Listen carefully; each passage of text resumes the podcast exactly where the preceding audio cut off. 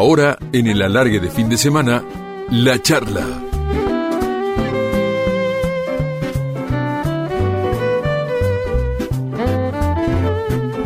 Y en el alargue de fin de semana vamos a hablar con Gerardo Romano.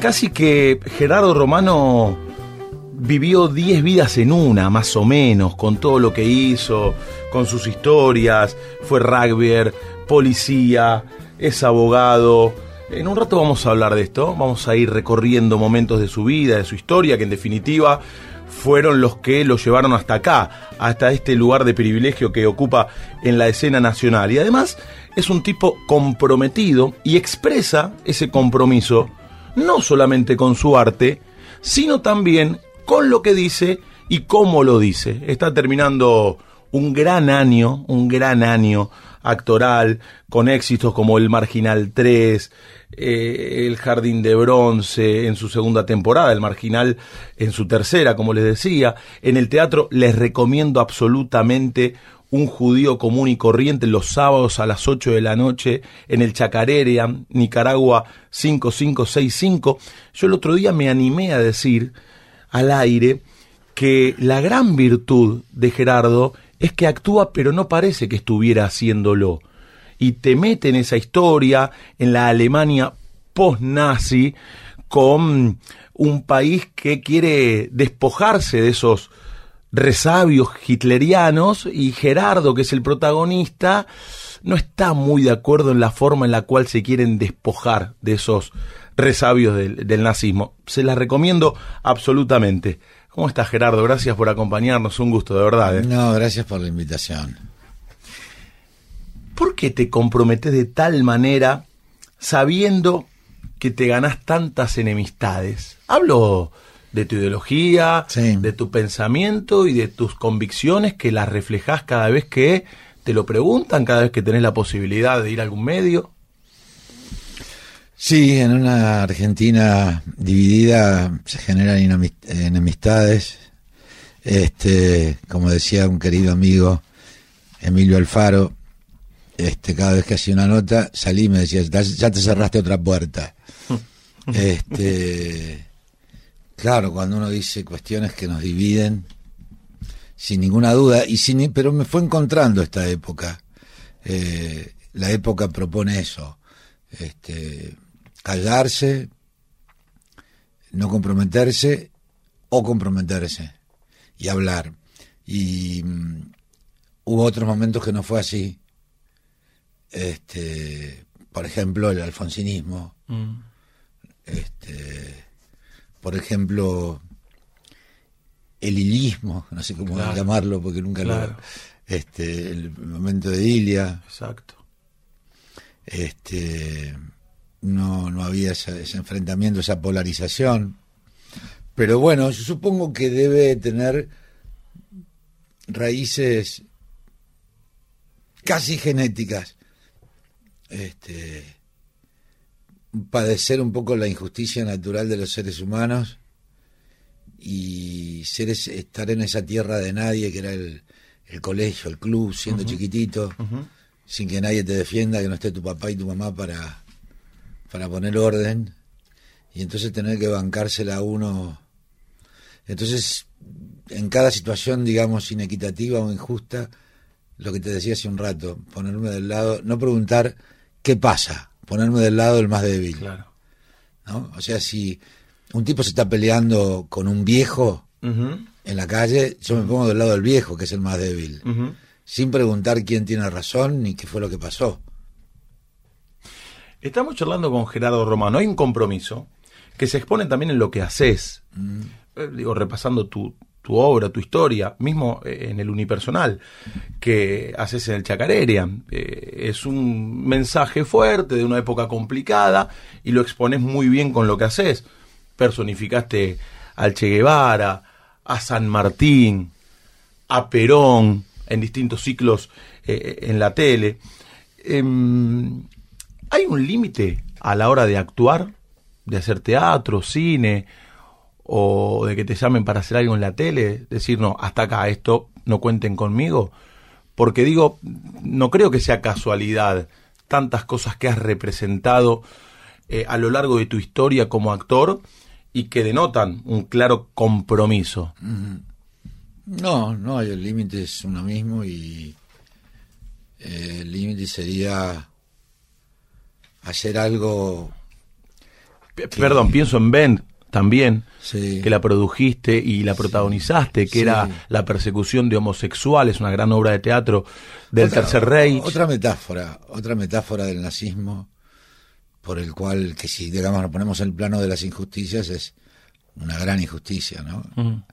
El holocausto, el holocausto nazi y el, eh, la, el la práctica social genocida respecto de los homosexuales. Este, el nazismo sería una gran, una gran metáfora neoliberal hoy. El totalitarismo nazi, el totalitarismo cualquiera de sus formas del siglo XX, sea el estalinismo o el, o el falangismo o el fascismo, este, el totalitarismo nazi, frente al totalitarismo neoliberal que es lo que estamos viviendo hoy en Chile, lo que vivimos acá también, por supuesto, Pero vos decís que la fase comparable represiva. Absolutamente. aquello a comparable. Sí, absolutamente, claro. A ver. El totalitarismo es la- la- la- el poder público este, llevado a facetas no, no democráticas. Sin, tenemos que partir de una definición de democracia fina, precisa. Este, no es un recuento de votos la democracia. La democracia es una construcción política que exalta la libertad, la justicia y fundamentalmente la fraternidad, que no siempre se tiene. ¿Qué tendría de democracia el neoliberalismo chileno? Nada, porque olvida la fraternidad en trazo grueso. No hay salud, no hay educación y no hay previsión social. Claro. Entonces, este. Y lo que lleva cada vez a una mayor desigualdad. Sí, claro. Entonces ahí desaparece la otra pata de la democracia, que es el, el igualitarismo. Claro. Eh, y se exalta solamente la libertad. Como es este, una sociedad diseñada. Estoy leyendo un libro bastante interesante de Ricardo Forster que se llama. No estoy seguro. La sociedad invernadero, creo que se llama. Creo que es el último que El- último, sí, sí, Sí. recién salió. Lo- No lo podía conseguir, lo conseguí ya. Y lo voy degustando despacito. Primero porque lo, lo- la erudición de Forster exige, es como leer a Heidegger. no, no lo lees de corrido. Claro. Tenés que volver a ver que... Lo, lo saboreás y vas y venís. Y es No. la hermenéutica, Claro. el solipsismo, la- el silogismo, es todo un punto de partida que si no tenés precisión conceptual no, no, no podés avanzar y enlazar. Este, así que el, el virus neoliberal está pronto, el virus de- del Mm. totalitarismo, digamos, de la mano de, de- del vacilo neoliberal está pronto para ser inoculado en el cuerpo social y, y se y se conjugan las tres patas de, del liberalismo que serían el individuo, la libertad y la propiedad. ¿No? Esto es lo que plantea Forster en su libro respecto de una sociedad en la cual hay una mm, un sector de la sociedad muy reservado, muy minoritario, en el cual se vive con 24 grados centígrados de temperatura todo el año, sin heladas, sin fríos, sin inundaciones, con el pasto cortado. Y después los seres descartables que están que no son incluidos porque no entran en el Los nadies, diría los Galeano. nadie, sí, claro. Este, que bueno, por eso es la historia del hombre en su lucha por la libertad, Ajá. ¿no?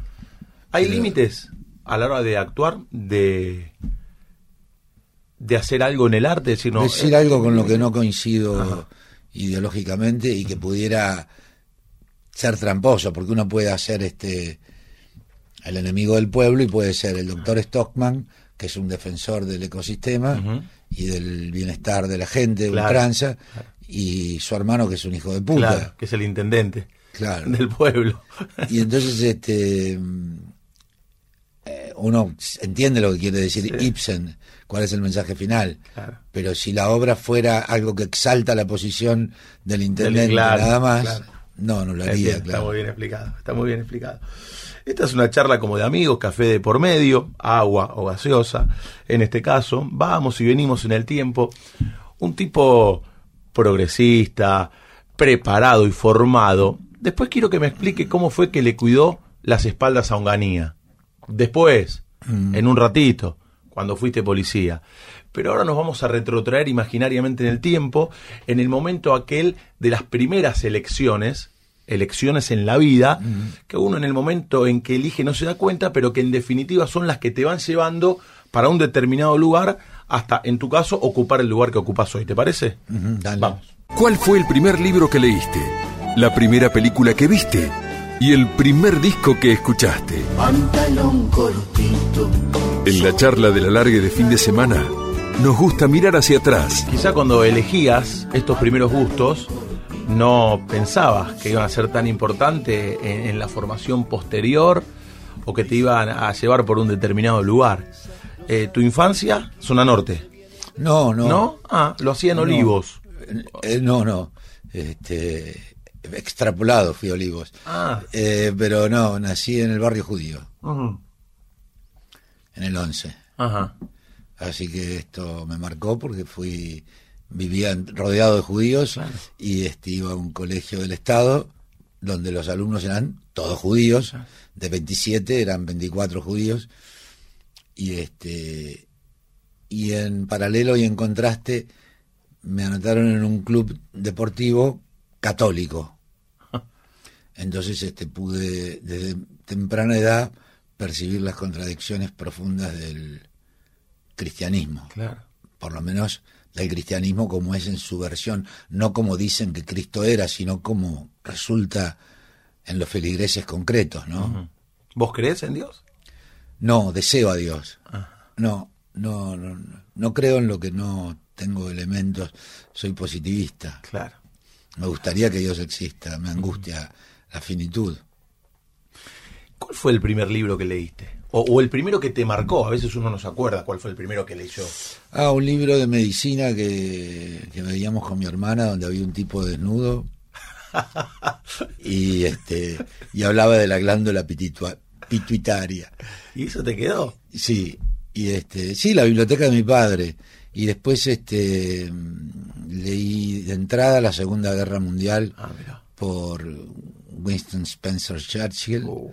este que se llamaba Se cierne la tormenta, Ajá. por metáfora de ¿Y cuántos años tenías guerra. cuando leías eso?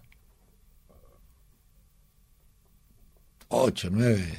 No son inquietudes habituales para un pibe de esa edad. No, pero como no, eran ni son. no había televisión. Eso es verdad. este radio había nada más que el fin de semana un programa que era el, el éxito superlativo el máximo rating que se llamaba la revista Dislocada Ajá. donde trabajaba Porcel Ajá. este, entre otros Tristán Claro. Mengueche unos- bueno cómicos que ya Claro. que son ajenos a- al conocimiento de la audiencia ¿Y la primera música que llegó a tus oídos? Yo creo que yo escuchaba, se escuchaba, yo viví tres, tres cosas se vivían. Primero, estaba de moda el folclore Ajá. en la década del 50, pero de moda era de moda absoluta. Ajá. Este, vos ibas a una casa y era guitarreada. Mira. Sí, este. Y mm, por supuesto que también venía el tango de, de- de corrido y un poco de jazz también. Así que esa era la música que se escuchaba en los combinados, que así se llamaban los aparatos de madera en los cuales había radio y pasadiscos, Claro. digamos, ¿no? Que servía de mueble también. Era servido Era, era el mueble y Combinado. el tocadiscos, claro, exacto. Che, y la, Pero digamos que lo que aparece como, como autónomo, como perteneciente a mi tiempo nuevo, es Serrat. Ajá. Nazco a la música con Serrat. Esto tiene que ver ya directamente con lo tuyo. Eh, la primera película. Ah, son títulos. Este, fui mucho al cine. Ajá. Mucho era todo. Tengo un dato Sí. porque te estuve investigando estos días. Sé Sí. mucho de vos, pero a propósito de esta charla, Sí. me preparé más todavía. Leí o escuché en una nota que dijiste entre los a propósito de lo que acabas de decir. Vi 1440 películas. Bueno, eh, parecido, entre los 5 y los 15 años, Sí. dice Gerardo Romano, Fui todos los sábados. vi cine. 1500 películas aproximadamente. 1440. bueno, justo, Exacto. viniste con el dato justo. No, porque es, es- que es así. Son tres por sábado. Eh, 12 sábados tiene, este, cuatro sábados tiene el mes, Mm. son 12 películas a tres por sábado. 12, en 12 meses son 100, 1440. Eh, 144. En 10 años son 1440 títulos. Nunca falté ese sábado. Qué bárbaro. ¿A, Nunca a vi qué una cine? película. ¿A qué cine Al que se llamaba Cataluña, Ajá. pero es el Cosmos 70 Ah, claro. que después fue en Corrientes entre Junín y, y Ayacucho. Claro. Che, ¿y cuál fue esa primera película que, que te partió la cabeza? No, y era el cine norteamercano de posguerra, Ah. que eran, que eran este, western y cine de, de- de- de- de guerra, Ajá. de posguerra, pero te acordás qué recreaban la guerra. Y qué sé yo, El regreso del infierno, El último mohicano. Y una película, la que me marcó, la que me hizo actor, fue una película con que protagonizaba Bert Lancaster, o Burton Lancaster, Ajá. este, y Nick Cravat que se llamaba El Pirata Hidalgo. Este, en donde me quedé deslumbrado, la vi 45 veces la película. Este, así que mm, sí, fue, fue ese el- la- Estoy tentado a preguntarte algo, pero te lo voy a preguntar en el marco de, de este segmento del programa. En la charla del alargue de fin de semana, contame parte de tu historia. ¿Cuál fue el momento en que decidiste ser quien sos? Quiero preguntarte por qué, con tanta avidez por el cine de tan pibe, tardó tanto en aparecer tu vocación de actor. Porque tengo entendido que apareció de grande, ya de muchachón. Sí, sí, sí, casi 30 años. ¿Y cómo puede ya ser hacía eso? 5 años, 6 años que era abogado. Ya ¿Eras sido- abogado? ¿Jugaste al rugby ya había en sido Olivos? rugby, ya había sido policía, ya tenía varios trabajos. Cuando empecé a trabajar como actor tenía cuatro trabajos más como abogado y como Claro. este porque las las experiencias que uno se va esponjeando a lo largo de la vida no las incorpora de un modo consciente este aparecen después por alguna circunstancia particular que se cruzan en la vida pero en mi caso fue que apareció la dictadura y no tuvo más lugar la, la militancia política. La actividad política estaba prohibida, el peronismo ni hablar. Este, apareció la vejez deportiva, que es temprana. A los 30, que sos joven en la vida, sos viejo deportivamente. Antes más, todavía más temprano. Mucha gente no lo sabe eso, que jugaste 10 años En, primera, En Olivos. Sí, fui capitán de la primera de y capitán. Sí, sí. Y empecé grande, todo lo empecé grande. Todo lo empecé grande. Bueno, el Beto Márcico, gran jugador de fútbol, empezó a, a jugar en Ferro y no había hecho inferiores. Y de repente, de un momento a otro, lo vio Grigol, el viejo Grigol, en las prácticas y dijo, este pibe es un fenómeno. Y al poquito tiempo ya estaba en primera. Cuando vos decías esto, de haber empezado tarde con la actuación y haber conseguido todo lo que conseguiste y tener la vigencia que tenés, digo, puta, y no deja de ser un ejemplo. ¿Viste? Para muchas personas que por ahí están rondando esa edad y que no saben qué hacer o que no encuentran el camino, Gerardo a los 30 aproximadamente se dio cuenta cuál era su vocación y la que lo lleva, entre otras cosas, a ocupar el lugar que hoy ocupa. Es un muy buen mensaje ese. Sí, sí, es un mensaje, insistir. No queda otra además que insistir. Ahí estaba viendo a, a mi colega Mauricio Dayub, que, que también dijo Ah, estuvo el otro día acá. que este, empezó, se enamoró a los 40, tuvo un hijo a los 50 y pico, y este y le fue bien como actor grande también. Este, sí, a mí me pasó medio parecido. Pero hubo un quiebre, hubo, hubo un momento en el que vos dijeras, quiero ser actor, más allá de este contexto que vos marcabas. ¿No? Eh, el desembarco de los milicos, la militancia que da a un costado, el deporte también, pe- pe- por tu edad en ese caso. ¿Hubo un hecho puntual o fueron varios los No, que te llevaron a decir, quiero ser fue- actor, viejo? Me metí eh, por las circunstancias que te comenté Claro. eh, eh, a estudiar teatro, por no saber qué hacer con mi tiempo, con mi vida, y este y entrar a un curso de teatro fue descubrir que yo era buen actor Qué y descubrir que sos buen actor ¿Y cómo lo descubrir- con la mirada de los compañeros y el profesor. Si quien quiere pasar y vos pasás y cuando terminás sentís que están todos con el cogote estirado mirándote hacia vos y todos dicen cosas buenas, elogiosísimas y son 30 personas Claro. y hay hombres como vos que te envidiarán, que te recelarán, mujeres, sobre todo mujeres, mujeres lindas, mujeres jóvenes Ajá. este, y los elogios de mujeres lindas jóvenes para un heterosexual en épocas en que la orientación sexual no era libre era mucho. Ajá. este el elogio del profesor era mucho.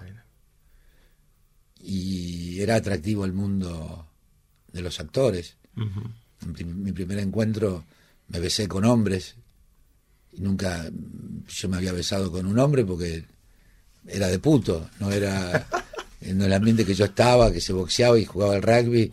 Este, Con razón lo se besaste te- tan bien a Rani en zona de riesgo. Porque Sí. ya tenías experiencia en besar a tipos. Sí. Este, no, pero te hablo del beso, no del chupón, del, del pico. Te hablo del beso en la mejilla. Claro, no se Cuando acostumbraba, yo- ¿no? No, no, no. Hoy es lo más normal. Los actores sí. Ajá. en los 70, cuando yo era abogado, cuando me hice actor, le fui a dar la mano al profesor de teatro y el tipo me dio un beso y me quedé garpando y me gustó. La, la, la- no, no el beso en sí, el significado, ¿no? Mirá. Este, El gesto. el gesto que fuera quedarse con, con la mano encogida, este, y todo lo que implica, ¿no? Qué bárbaro. Bueno, cuando le, dice, eh, cuando le diste aquel beso a Rani Mm. en zona de riesgo, también fue un hecho artísticamente transgresor. fue la semilla, el episteme de mm, lo que después fue la ley de matrimonio igualitario. Lo que hice en los 90 en zona de riesgo, 92 habrá sido, 91, 92, con Rani, generando la imagen de una pareja homosexual que reclamaba vivir afectivamente y jurídicamente con las mismas igualdades, y otra vez va la igualdad, lo igualitario, que tienen los heterosexuales. Entonces, este, ¿Vos decís que ese fue el puntapié inicial? Sí, sí, para no la- había la habido ley de matrimonio Que- igualitario. No, no, el puntapié en lo artístico. Sí, sí, bueno, está bien. Sí, claro, fue una, una concausa. Y este y en la ley de matrimonio igualitaria tuve muchísima incidencia porque mm, participé de charlas, conferencias, negociaciones. Este, Ah. Sí, puse sí, la jeta. Te expusiste. puse la haces jeta, claro. Y, y finalmente se aprobó.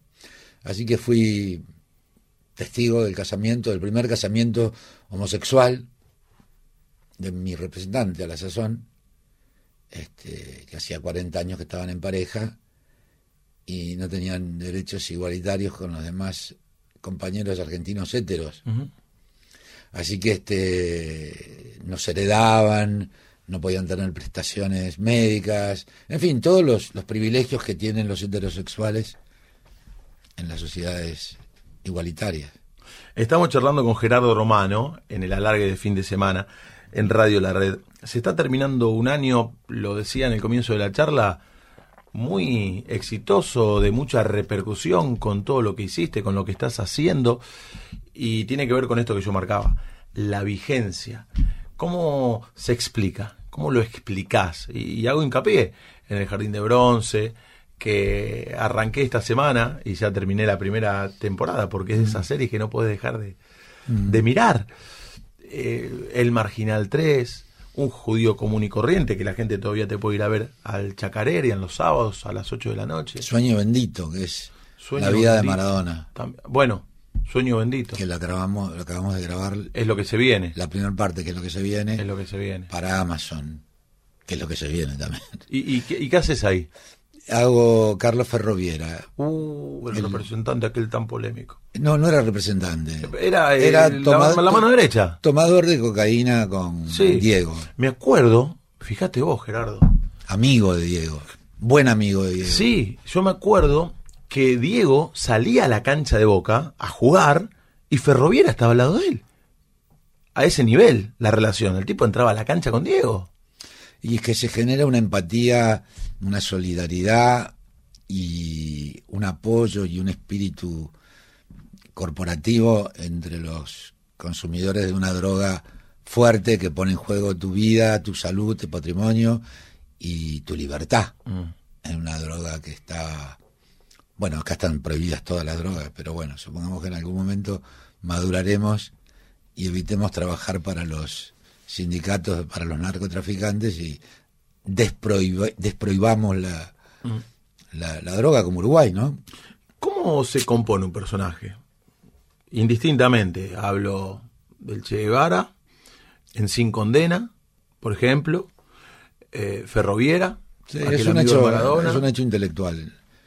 In- Es un hecho inteligente la, la, la- Abrevás en la historia de los tipos, en No, reportajes, en notas poco, documentales. no, me parece que uno lo va armando, el personaje inconscientemente va incorporando cuestiones que hacen a que algún día después este aparece el personaje y lo sacás del placar y te lo pones y necesita más o menos trabajo, pero pero generalmente está el personaje colgado en el placar. Listo, como decía un viejo actor, hace mucho que no está, que se, llama, se llamaba Pedro López Lagar, que le preguntaban que tenía mucho talento y hacía clásicos. Y el tipo estaba así hablando con vos. Entonces, y ya estaba colocado. Le decís, ¿cómo hizo? En medio segundo se puso. Y este y él decía, pues español, pues me pongo la gorra y salgo. Tipo, porque hacía, ah, panoramas del puente hacía, una Ajá. obra de Miller. Y este y entonces hacía un personaje que usaba gorra Ajá. estibador del puerto. Entonces, ¿cómo hacía el personaje? Me pongo la gorra y salgo. No, no, no tenía más que eso, pero como simbolizando algo analogable a, a saco la pincha del personaje, me la pongo y ya estoy. Claro. Qué bárbaro eso. Este, ¿Y la vigencia? y- y vamos. ¿Tu vigencia? ¿Cómo la explicas? Estás terminando un año fantástico. Sí, sí, está bueno, está bueno. Y no es casualidad que todo lo que hagas termina siendo un éxito. Uno, puede ser casualidad. Dos, te concedo. Pero sos Bueno, el rey mida de la actuación, lo que No, tocas lo en oro. no. Bueno, pero últimamente Hay muchos colegas este, es así. que, que- que merecidamente o no están en ese lugar y, y bueno, y como te decía hace un rato, hay actores que necesitan el reconocimiento o o en algún momento de su vida que se produzca algo identitario que los construya, porque el actor necesita, necesitamos de la mirada ajena, esto es una necesidad este que viene desde, no sé, desde la vida intrauterina, de, este, de la etapa fetal, o, o- o más adelante, quizás cuando estamos tomando la teta de nuestras madres y estamos con el pezón en la boca y, y- y descubrimos, creo que es a los ocho o nueve meses, que la madre, que los ojos que me miran atrás de la teta y la teta no son míos, no soy yo Claro. soy un ser independiente, separado que se va a morir. O sea que este, la separatidad este, es la primera angustia. Por eso el alivio de la de la, de la actuación, ¿no?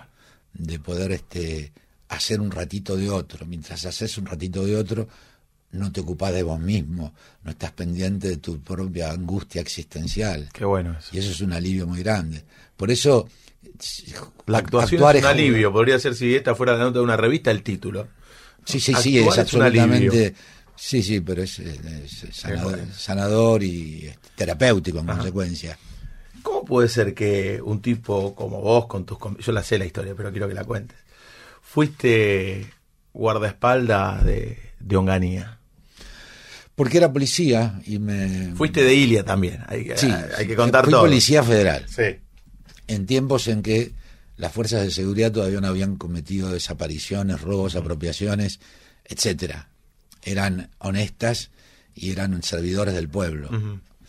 Este, vos tenías un problema en tu casa, salías, ibas a la esquina, le decías al policía de la esquina, no sé qué, qué sé yo, y el policía entraba a tu casa y vos confiabas plenamente El policía de la esquina, claro. en el policía de la esquina. Este, en su honestidad y en su eficiencia y en su, y en su abnegación. Así que este, digo porque después fue tal el caos, la catástrofe. Mira lo que es la policía chilena, por ejemplo. Ah, Ahí estaba viendo un carabinero que lo habían metido en cana porque no había querido reprimir. Y el tipo en su, en su descargo estaba diciendo que le habían educado para reprimir a ejércitos Claro. adversarios, no para contra su propio pueblo. Ejército de ocupación contra su propio pueblo.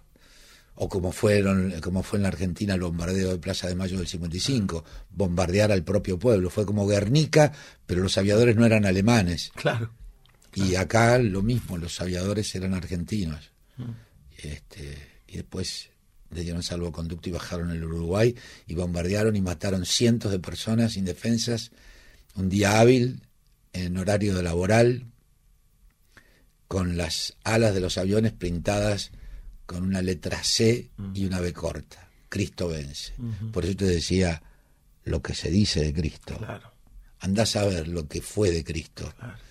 Y para ¿Cómo lo que se usa los ese nombre, no, nombre de Cristo. Eso es propio de los, todos los monoteísmos, pero este, especialmente el de Cristo es el más dubitativo porque no, no sabemos, este, no, no tenemos referencias. De, de- de otros grandes judíos de la historia tenemos referencias porque están cercanos en el tiempo. Freud, Marx, son todos del siglo XIX.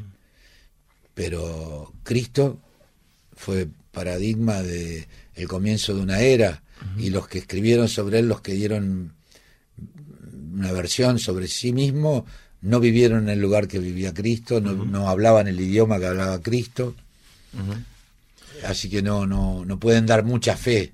¿Y, cómo era, che, ser custodia presidencial de Ilia, por ejemplo? ¿Tenías trato con el tipo? ¿Hablabas? ¿Te daba bola? ¿No? No, eh, Ilia, Eh, a Ilia una gloria de persona. Sí. eras muy pibe vos. Sí, sí, sí, sí, sí, sí, era muy pibe. Edad de conscripto. 19 años. Claro. Este, ¿Y cómo era el viejo? El viejo con respeto, ¿no? Ah, no, de una honestidad. Laburaba sábado y domingo. Se quedaba a dormir en la Casa Rosada. ¿Sabes lo que es? La depresión que es dormir en un edificio público No te- un domingo a las 5 de la tarde. ¿Y vos te tenías que quedar? Y claro, él necesitaba custodia Oh, miércoles. todos los días. Así que, este. Y de una gran honestidad era Ilia. De una gran frugalidad. Y. mm, En contraposición con, con la llegada del dictador. ¿no? Claro, de Onganía. Tengo entendido que estuviste la noche en la que los milicos lo fueron a 28 sacar. El 28 de junio del 66. Sí. ¿Y qué te acordás? Y me acuerdo que llegué y estaba. Porque se les plantó, don había ta- sí, sí, había tanques y cañones y, y los milicos golpistas apuntando hacia la casa de gobierno, desde la CIDE que estaba enfrente. Está, ahí en 25 de mayo. Y este y me acuerdo llegar a, a tomar servicio para la custodia y este y, y estar este preparándome, qué sé yo, y me- que me digan, pibe, lo llama el comisario, lo llama el taquero, Hmm. el taquero le dicen, Claro. a- en la- porque es la taquería. Sí, sí. Y entonces entré y estaba el taquero, que se llamaba Alfredo Briñone, me acuerdo, buen tipo. Y me dijo, agente, vaya para su casa. Hmm. Porque se veía venir la, la masacre, Claro, la, claro. la guerra. Sí, sí, sí. Y el tipo me dice, le digo, ¿por qué?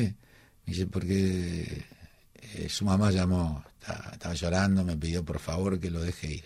Oh. Y la verdad que yo acá no lo necesito. Y yo casi me arrodillo y le dije, no, no me haga eso. ¿Te querías No, quedar? Me, me quería quedar y me quedé. ¿Y te quedaste? Sí. ¿Por qué?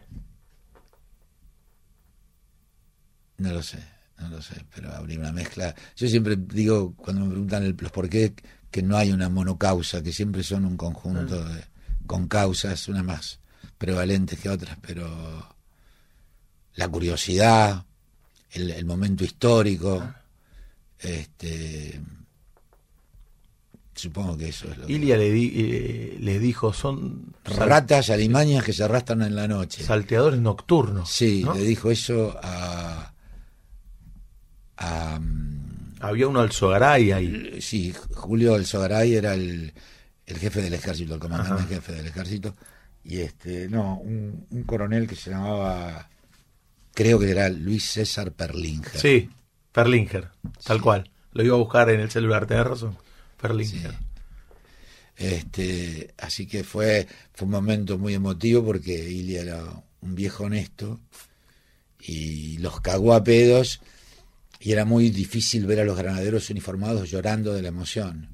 Un tipo que se tiene parado así con la espada y, y le caen las lágrimas como una canilla. Fuerte. Yo, Ya de pensarlo, los huevos se me venían a la me, garganta. me recorre un escalofrío el Sí. cuerpo de pensarlo, eh, de, de pensar esa imagen. Sí. De pensar esa imagen. Estamos charlando con Gerardo Romano. Lo interesante que es escucharlo, lo buena que está la charla. Por momentos se me viene Antín, eh, el director de- del servicio penitenciario del Marginal 3, por momentos el, el judío común y corriente. Y eso está bueno también, porque logro ver en vos los distintos personajes. No me pasa con todos los actores, ¿eh? Ah, Y hablo con muchos. Eh, ese Antín, hijo de puta. Un chanta por momentos divino y por otros daban ganas de, de matarlo. es increíble cómo despierta simpatía, empatía y admiración un personaje tan corrupto y tan hijo de puta. ¿Viste? Sí. Claro, un nefasto. Sí. Sí.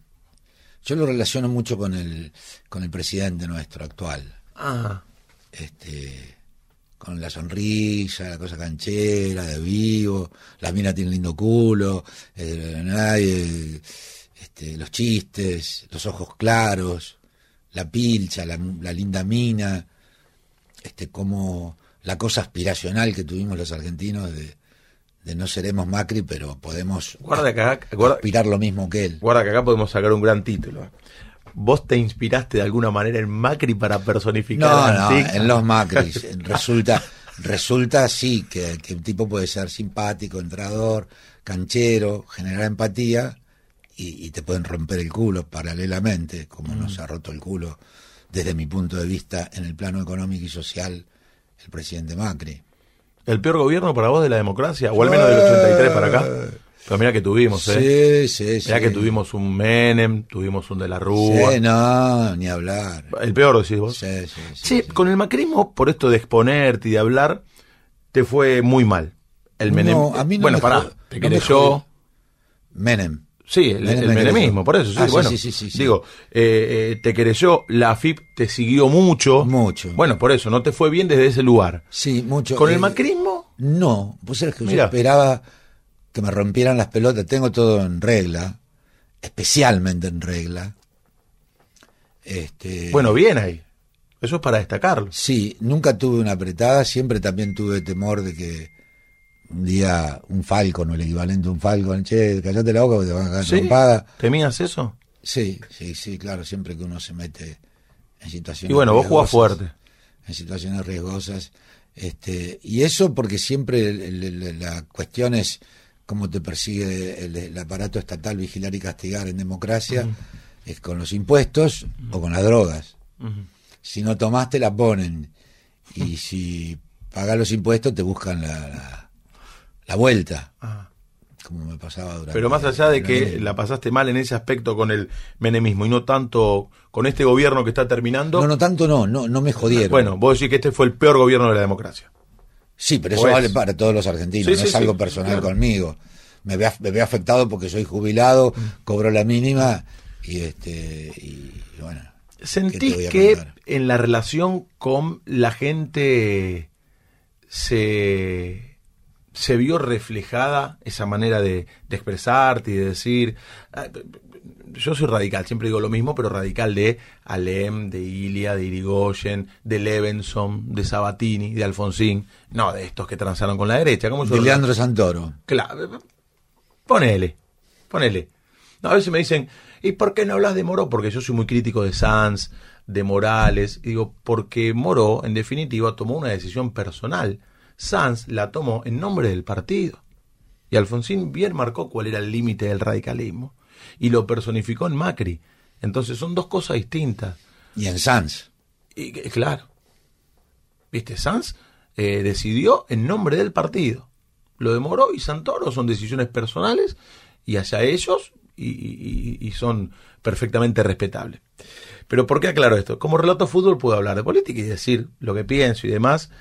Y a mí me pasa algo, tengo una dualidad con ciertos actores, no es tu caso, porque te admiro profundamente desde lo que haces y de alguna manera eh, comparto eh, muchas de las cosas que decís. Pero me ocurre con otros actores o con escritores, con gente de la cultura en general, con los que no comparto la ideología y hasta me enerva escucharlos, pero que eh, artísticamente puedo separar esto y los admiro y los respeto. Eh, ¿Vos notás que pudo haber algún quiebre con cierta parte del público que habitualmente te iba a ver, al, teatro, al cine, que te seguía? Sí, claro, sí, sí, sí, sin ninguna duda. ¿Te lo han hecho notar de alguna forma? Sí, claro, ya, ya solo con la fake news, ya está, que es el, arma más espantosa que tienen en este gobierno, con el Troll Center. Este, entonces imagínate, me lo veo en las redes sociales. Claro. ¿Le das bola? Y, sí, porque la gente en la calle te lo rebota. Mm. Yo, por ejemplo, según una fake news, es, he dicho que a los jubilados que no pueden trabajar hay que aplicarle la eutanasia. Qué locura. Yo que me rompo el culo por exaltar los derechos de los jubilados y que soy jubilado me tendría que suicidar yo, pero si un viejo choto, me pego un tiro en la cabeza y termino con mi vida y no le ocasiona gasto que está. Bueno, fake news. Este, y así sucesivamente. Y, o, por ejemplo, otra que me ponen es que ni siquiera adscribe a mí porque no es inteligente. Los montoneros asesinaban con respeto y mi foto.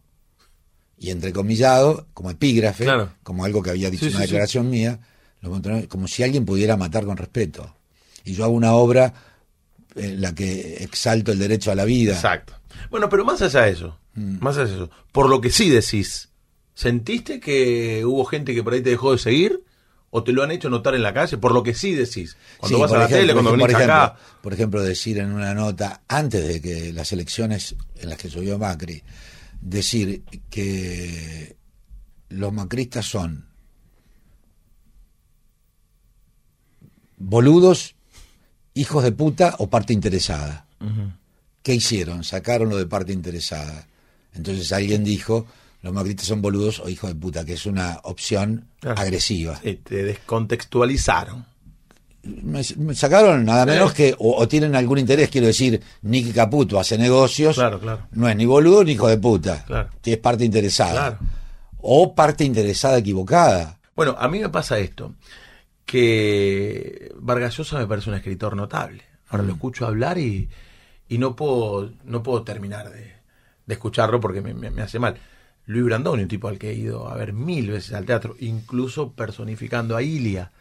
Y lo escucho hablar y me cuesta creer que el hombre piense de esa manera.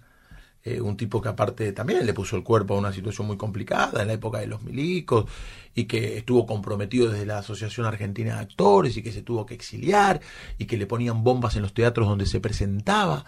Digo, pucha, ¿cómo, cómo ha cambiado? Un tipo que fue muy importante en la gestión cultural del gobierno de Alfonsín junto a, a Carlos Gorostiza. Mm. Pero lo veo actuar y me rindo ante eso. ¿A vos qué te pasa con, con la gente con la cual por ahí no coincidís?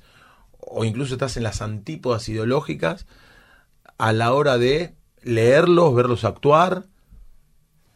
Te, te, te, impide disfrutarlos en su arte cuando son opuestos a lo que vos creés y pensás ideológicamente? ¿Se entiende, no? Sí, sí, sí, se entiende. Este, los actores no nos vemos entre nosotros, digamos. Eh, generalmente haces teatro, estás haciendo teatro, no puedes ir a otro teatro cuando estás haciendo mm. tu obra. Así que el fenómeno de la de la mirada del colega no más que nada uno se pondrá en un lugar este de espectador, de ciudadano, y dirá, bueno, en mi país hay un artista que apoya a un gobierno neoliberal, a un gobierno plutocrático, aristocrático, a un gobierno que gobierna para los ricos. ¿Cómo carajo un artista que se supone... Es medio contradictorio, ¿no? Es contradictorio, absolutamente contradictorio. Sí, sí. Hay una película muy interesante eh, que creo, no sé si es de Hirschbiegel, de un actor eh, alemán que se llama Klaus Maria Brandauer, una película llamada Mephisto, Ajá. que es un actor muy exitoso en Alemania, en Alemania, este, que se vuelve fanático defensor y apoya el, el nazismo. Entonces, ¿cómo se va generando esta situación en la cual este, uno apoya aquello distinto o opuesto para lo cual fue creado lo que te da la identidad, ¿no? Claro, sí, sí, sí. sí. Es curioso. Es curioso, o sí. mínimo curioso. Sí, es raro, es raro. En palabras eh, que llegan permanentemente a los amigos que nos escuchan, eh, reparamos, ponemos énfasis en, en el recorrido de Gerardo Romano que nos está acompañando, hablamos de la actualidad también, y cuando habitualmente se habla del tema del día, se reparan eso, en la inflación, en el gobierno que se va, en el que viene. En este caso, si bien nos hacemos lugar para hablar de todo esto, eh, el tema del día tiene que ver con la música. Y es cuando las palabras se transforman en una canción y la canción la elige esta madrugada Gerardo Romano. Ahora en la charla, el tema del día. Sos un tipo que escucha mucha música, lo dijiste recién, de pibe. Eh, ¿Hay algún tema que te guste particularmente, que te identifique, que lo escuches en determinados momentos, que te lleve a algún lugar, que te retrotraiga a algún tiempo o a alguna situación? No, hay, tengo, toco la guitarra y el piano, así que, y canturreo, entonces, Tocas en la obra, ah, sí, un poquito. el piano un poco. Sí, este, y entonces eh, la- las canciones son las que estoy tocando. En este momento, por ejemplo, estoy tocando y cantando samba para ¿Olvidar? olvidar, Uh, este, eh, romance de barrio, uh, Homero Mansi. Troilo. Troilo y Homero Mansi. Sí. La música de Troilo y la letra de Homero. Sí, este, palabras para Julia, Ah, qué lindo. ¿las conoces? Sí, claro. Este, Sandro, porque yo te amo. Uh, Este, así que yo hasta que me agoto de tocarlas y ya y paso a otra. qué grande Sandro. Con mi ex mujer íbamos siempre a verlo. Al Gran Rex, siempre. Ah, mira. Y estábamos medio desfasados, ¿viste? Porque éramos medio pibes alrededor de la gente que, si bien trascendía generaciones, Sandro. Eh, La gente que le iba a ver, eh, mayoritariamente era gente más grande que nosotros. Lo amé a ese tipo. sí. Era Lindo simpático. personaje para interpretar, ¿no? Sí, sí. Él lo hizo muy bien Antonio Grimau y demás, pero pensando en vos, Sí, sí, sí. ¿no? Sí, sí, sí. Este, un artista muy... ¿Lo conociste? Sí, lo conocí. Me, me vino a ver al teatro, Ah, mira. me invitó a comer. Ah, tenía relación. Este, sí, sí, porque yo era bastante amigo de otro cantante que era muy amigo de él, que se llamaba Gianfranco Pagliaro. Oh, el tono. Tano Pagliaro. Y entonces, hizo una este, gran película que terminó siendo medio referencial del cine argentino, ¿no? Dirigido Soñar, por Leonardo, por Leonardo Fabio, claro, con Monzón. Sí. Este. Y sí, fuimos a comer un par de veces. Mira. Otra vuelta también estando en Mar del Plata me invitó a comer. Le tiró los ganchos a la mina que estaba conmigo. Ah, no me puede. no, Sí, sí, un no pirata. puedo pero en mi propia cara, no, no, no es que. Con total impunidad. Sí, sí, sí, sí. ¿Cómo fue eso? Y estábamos morfando y dijo que la, la mina que más le gustaba en el mundo era mi mina. ¿Y vos qué, qué dijiste? Y bueno, me alegro. También, también me gusta más y la tengo, así que no, no tengo nada que discutir. Qué locura. Che, ¿cuánta gente? Vos sos un grosso de, de- de la escena nacional, pero ¿con cuánta gente grosa te relacionaste? En lo que va de charla, pasamos por Ilia, Sandro. Sé que fuiste abogado del Ministerio de Justicia designado por Perón. Sí. Perón, Onganía, nefasto, pero otro tipo de la historia argentina. Sí. Y todos los del gobierno Todos los que fueron miembros del gobierno, gobiernos kirchneristas también. ¿A Néstor lo conociste? No, ¿No? no, a Néstor no lo conocí. Mira. No, Qué curioso. pero este, a los otros los conocí y además los vi en la cárcel a todos. Fui a visitar a todos los que están presos. Mira. Fui a Marcos Paz. Buen gesto, ¿eh?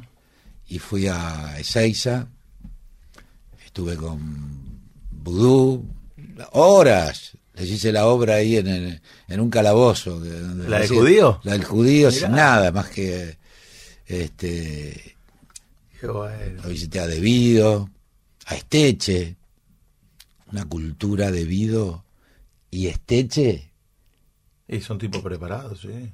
tienen Bueno, 15 se nota. bibliotecas encima, Sí. pero te estoy hablando de literatura, Sí, ¿eh? sí, sí, sí, sí. y de, de- este después estuve con Barata, con Fabián de Sousa, con Schiavi.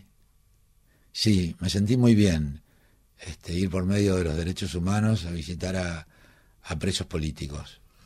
¿Qué tema elegís? Nada personal. Serrat. Probablemente en su pueblo se le recordará. Continuamos en el alargue de fin de semana charlando con Gerardo Romano. Eh, el gusto que nos damos es enorme de poder hablar con Gerardo esta madrugada en Radio La Red. Hablamos de rugby, hablamos de militancia, hablamos de actuación, todas eh, actividades que tienen que ver con la pasión.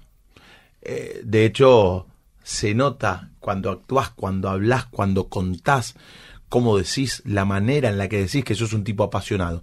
Quiero ahondar en eso, en las pasiones de Gerardo Romano. El tipo puede cambiar de todo, de cara, de casa, de familia, de novia, de religión, de Dios. Pero hay una cosa que no puede cambiar, Benjamín. No puede cambiar de pasión.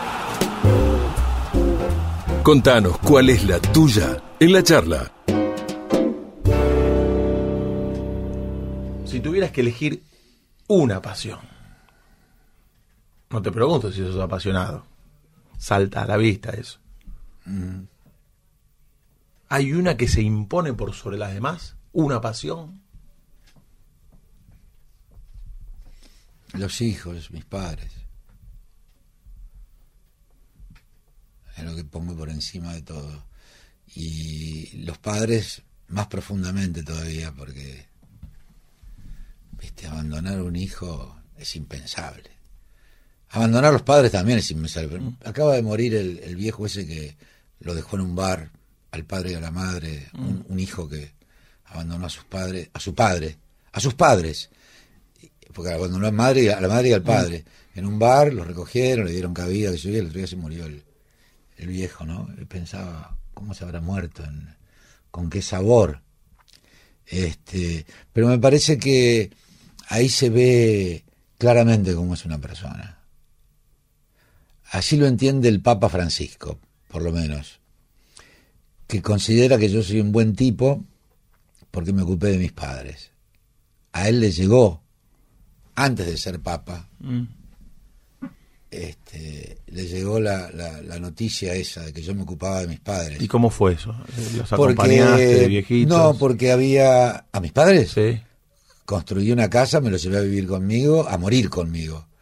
Y murieron en mi casa. Nombralos a tus viejos, siempre es lindo. A Pepito, José Gavino, este, mi papá y Chichita.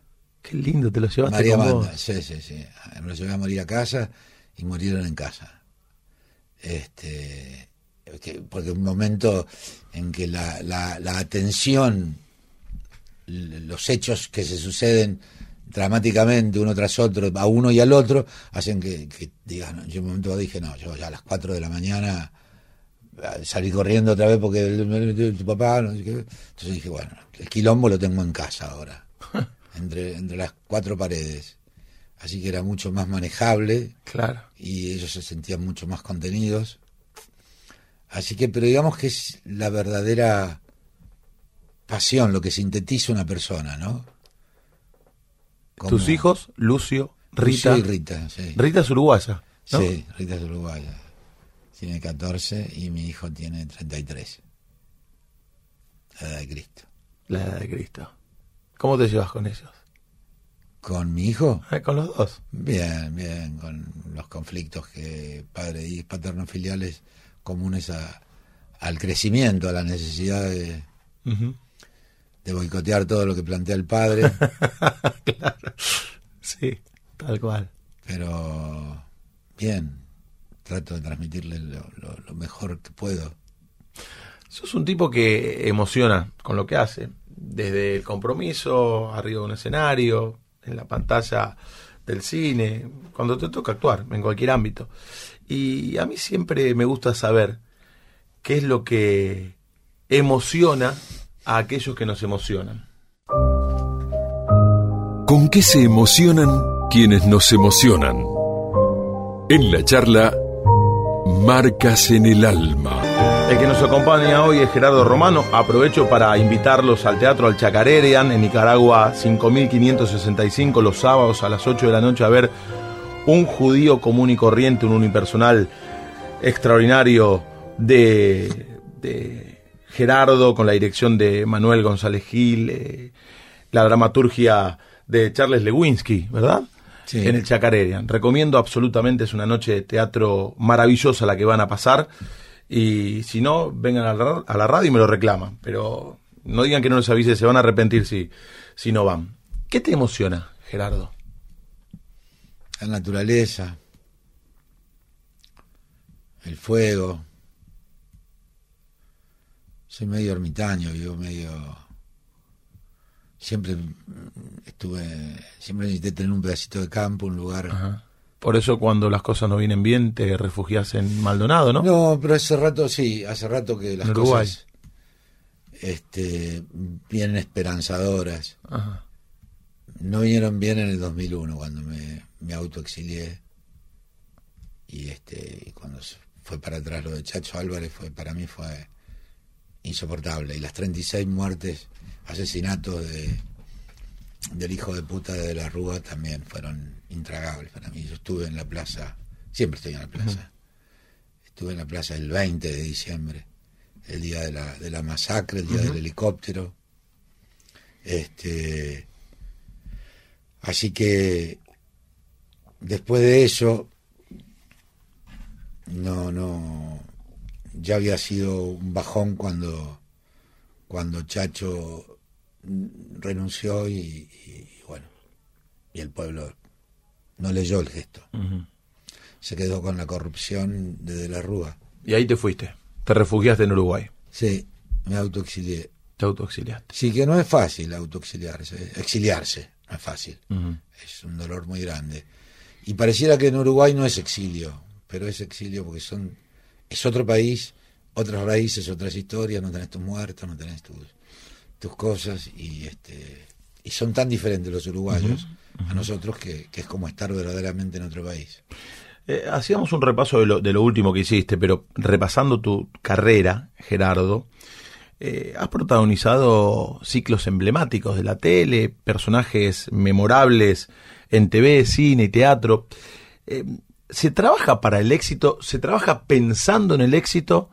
Haciendo un repaso, digo, por arriba, alta comedia, zona de riesgo, la marca del deseo. Vos sabés que yo era chiquito. Eh, ¿En qué año fue la marca del deseo? Yo era pibito. Yo soy el 72. 94. ¿Sí? creo. Pensé que era más chico yo.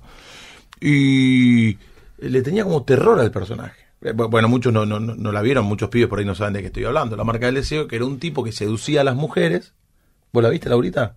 Seducía a las mujeres, que fuiste censurado, porque no salieron todos los capítulos. Sí, sí, no, lo- lo- Seducía a las mujeres, eh, las empastillaba, las dormía y después, antes les hacía el amor, tenía sexo con ellas y las tatuaba. Les hacía el amor suena raro. Sí, no, no les hacía el amor. Tenía cogía, sexo, sí, las claro. Contra su voluntad. Claro, las violaba. Hacer el amor era- Las violaba. Claro, es sería. un, un eufemismo. Las violaba. Este, Eh, que fue también un ciclo que marcó como un punto de inflexión Sí, sí, sí. sí. y fuiste prohibido. Sí. Eh, muchos éxitos, muchos. Algunos no, pero bueno. Eh, eh, ¿Se trabaja pensando en eso cuando empezás un proyecto? Eh, No, no. ¿Te preparás para eso o simplemente para satisfacer tu vocación y hacer lo que te gusta? La primera obra que hice, Jugosa a la hora de la siesta, fue prohibida por Videla, por decreto de Videla, junto con Telarañas de Eduardo Pavlovsky. Así que este digamos que tengo después Ben que la nombraste hace un rato también fue prohibida por el gobierno de Videla. Este Qué elenco ahí, ¿no? Estaba Juan Leirado, Hugo Midón, Hugo Midó. sí, ¿Cuántos actores Marcelo eran en escena? 17, 16. 16. Y lo producía yo con, con Daniel Tiner. Una historia fuerte. ¿no? La persecución de los homosexuales en el Tercer Reich, Sí, sí. que después hubo muchas versiones, pero no como la de ustedes, claramente. Sí, fue, fue una gran obra. un- estaba muy bien escrita. Sí, una gran emoción hacerla. Y producirla. Semejante quilombo de 16 actores. O sea que si yo te pregunto cómo se hace un éxito, no, no tenés la respuesta, ¿no? Ah, no, no, no. éxito no. Puedo decirte que los éxitos son antes, pero cuando ya estás antes, pero cuando ya estás embarcado. Claro. En la calle, ¿cómo te reconoces? Te dicen Gerardo, algunos te dicen "Eh, Antín, cuando fue lo del marginal, que fue una bomba, este, en masividad y por todo lo que se Lo que más me dicen es gracias por el aguante. Mira, mira. Porque yo abría la boca para putear a este gobierno nefasto que tenemos en este momento antes de que fuera elegido, cuando Es fue elegido, es verdad. desde un primer momento, y yo miraba para los costados Es verdad eso. y no veía a nadie. Este, veía que se asomaban algunos, no sé cómo calificar los colegas que buscaban apoyar, recostarse en el poder, como el caso de este, este de que hablamos de Brandoni, o de Acosta, o de Casero. ¿Con Luis cómo te llevas? ¿Quién es Luis? Brandoni, Beto. No, no tengo trato, no, no, tengo idea. ¿Pero dejaste de tenerlo por esta diferencia No, la verdad que... ideológica o...? No, me, me llevaba como persona en la interacción cotidiana, no, no, Ah, no teníamos empatía, no. Ah, mira. Laburé con él en, en la primera obra, que, la segunda obra que hice, hicimos un gran éxito y este y ya ahí descubrí ¿Qué hiciste con él? Postdata tu gato ha muerto. Ah, Con Silvia Montanari que se murió el otro día, pobrecita. pobrecita, buena persona. Esa obra la hiciste en, en el teatro que hiciste en tu casa. También con Germán Palacios. Claro, lo hiciste con Germán los Palacios. roles, invirtiendo los roles. Haciendo, yo había crecido, habían pasado Claro, dos años. Claro. Y este, Postdata, tu gato ha muerto. ¿Qué, qué- cómo es tener un teatro en tu casa? ah, lo más. Lo más porque tenés luces, cambiás las luces y no como- cambia la escenografía. Pero pará, ¿no es como Ilia que dormía en la casa de gobierno los fines de semana? Tener un teatro en tu casa. Digo, no te desconectas nunca. ¿O no? Por ahí vos le dabas otra Pero tiene, visión. tiene un buen equipo de sonido, un teatro en tu casa y tiene luces que según las luces que prendas, con los colores que prendas y cómo las pongas, cambia la, la- la escenografía totalmente, como si tuvieras otros muebles. Qué bárbaro. Así que este y estaba el piano y el fuego y, y era muy agradable, era muy valorado eso. Los espectadores picaban quesitos, ¿no? Sí, en la previa. Escuchaban la musiquita en la, pie, en la previa, veían el fuego, que el fuego era fuego. Hablaba con ustedes, Sí. la gente, ¿no? Antes de la obra. Sí, Qué bueno eso. ¿eh? y... Qué buena idea. Sí, fue una gran idea y salió muy bien además, en todo sentido. Esta es la última. Esta es una pregunta que te pueden ha- hacer en otro ámbito, peyorativamente, como para provocarte. A lo mejor, si tenés un incidente vial, te pueden hacer esta pregunta. Este, nosotros te la hacemos de otro lugar y teniendo en cuenta tu recorrido, me parece que puede salir una, una respuesta interesante. Si la propuesta te alarma, ¿Y vos? ¿A quién le ganaste? ¿A quién le ganó Gerardo Romano? A mí mismo. A mis inseguridades, mis miedos, mi desmotivación. No pareces un tipo inseguro para nada. Ah, pero lo era. Lo eras. Sí, sí, sí, sí. Sufriente. No encontraba sentido a la vida, así que más cosas que eso no te puedo. Sí, ¿En qué sí. etapa de tu vida fue eso? Cuando era muy chiquito, yo nací en el 46 y ese año en el que yo nací había sido el holocausto nuclear y el holocausto nazi llegaba a su fin. Así que nací a un mundo de mierda. Y como si fuera poco, a los nueve años fui a, a Plaza Mayo con mi mamá, iba y me llevaba inglés, y fue el bombardeo ese que te hablaba de, de Plaza de Mayo, así que ese cine que yo veía en el Cataluña, en el que después fue el Como 70, ese cine de posguerra, donde veía como una ficción la guerra, la veía en mi propio país en vivo y en directo. Así que este fue un, un formateo bastante complejo, difícil para mí, eh, querer vivir en un mundo como ese.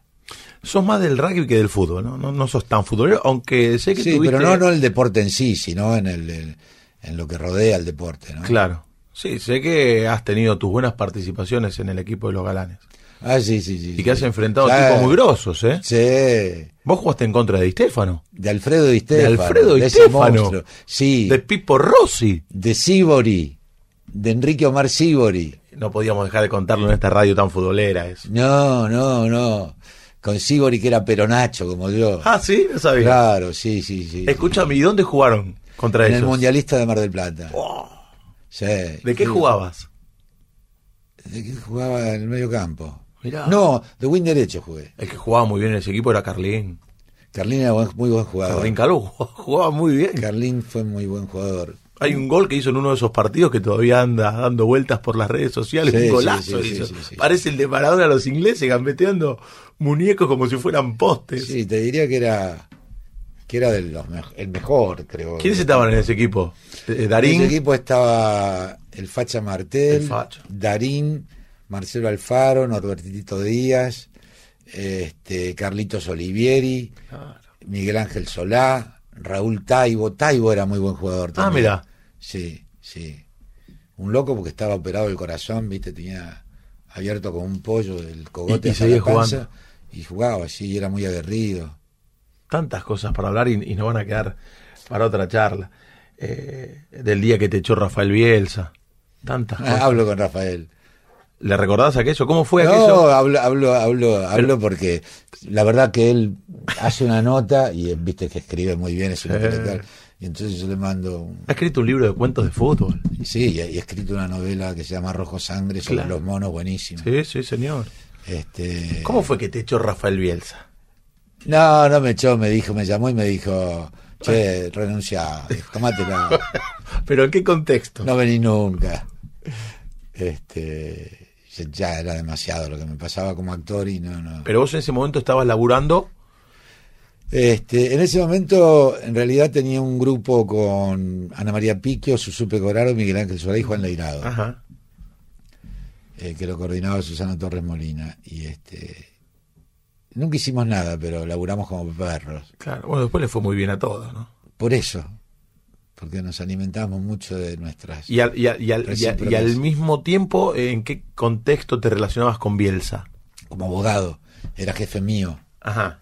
Él era director de un organismo que se llama la COL, o que se llamaba la COL, Ajá. Comisión de Ordenamiento Legislativo, que es la informatización de te lo dijo, jurídico. renuncia. me hizo un favor, me hizo un favor. Y te hizo un favor. Sí. Y le hizo un favor también a, a la escena argentina, Sí, ¿no? sí. A la escena argentina. ¿Algo que te gustaría hacer? Eh, desde lo actoral. Ah, no, nada, lo que estoy haciendo. El Marginal 4 me gustaría hacer, Se viene, ¿no? esperemos. Y este. Maradona Sueño Bendito 2. Viste que ahora son 2, 3, Sí. 4, si funciona, Bueno, sí. sigue. Lo mismo que el Jardín de Bronce, Claro, ¿no? Que ya son dos temporadas. sí. Este. Y después, bueno, que te llegue una obra de teatro que te guste, eso es Qué bueno. papita para el loro. Es verdad que imitabas. eh, esta te la tengo que preguntar porque yo soy relator. ¿Imitabas a los relatores de fútbol para conquistar chicas de pibe? Sí, imitaba, imitaba. ¿A quién imitaba? A Muñoz. Claro, de, de aquella época. ¿Te animás a imitarlo? Sería un golazo. No, no En Radio La Red. Gerardo Romano relatando y el streaming se va a 7000 a las 3 de la mañana. ¿Te animás? No, ¿Te acordás? No, no me acuerdo cómo era Muñoz.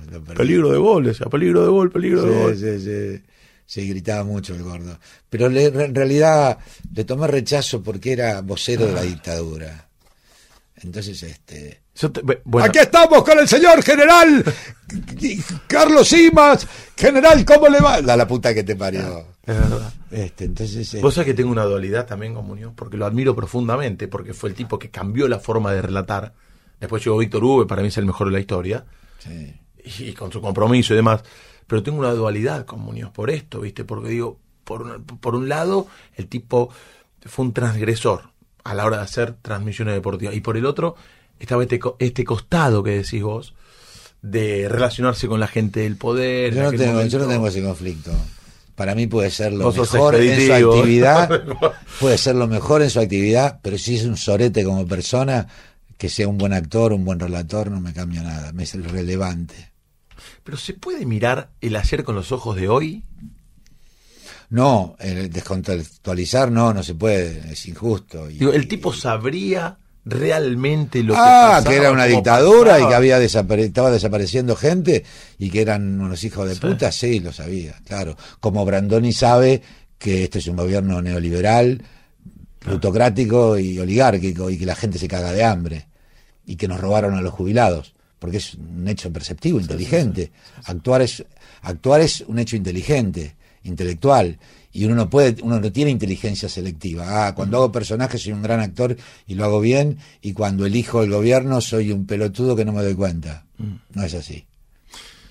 ¿Sirve comprometerse con lo que uno hace nada más? ¿O hay que expresarlo también cuando se baja de las tablas? Yo me hice actor por lo que podía decir cuando no trabajaba de actor.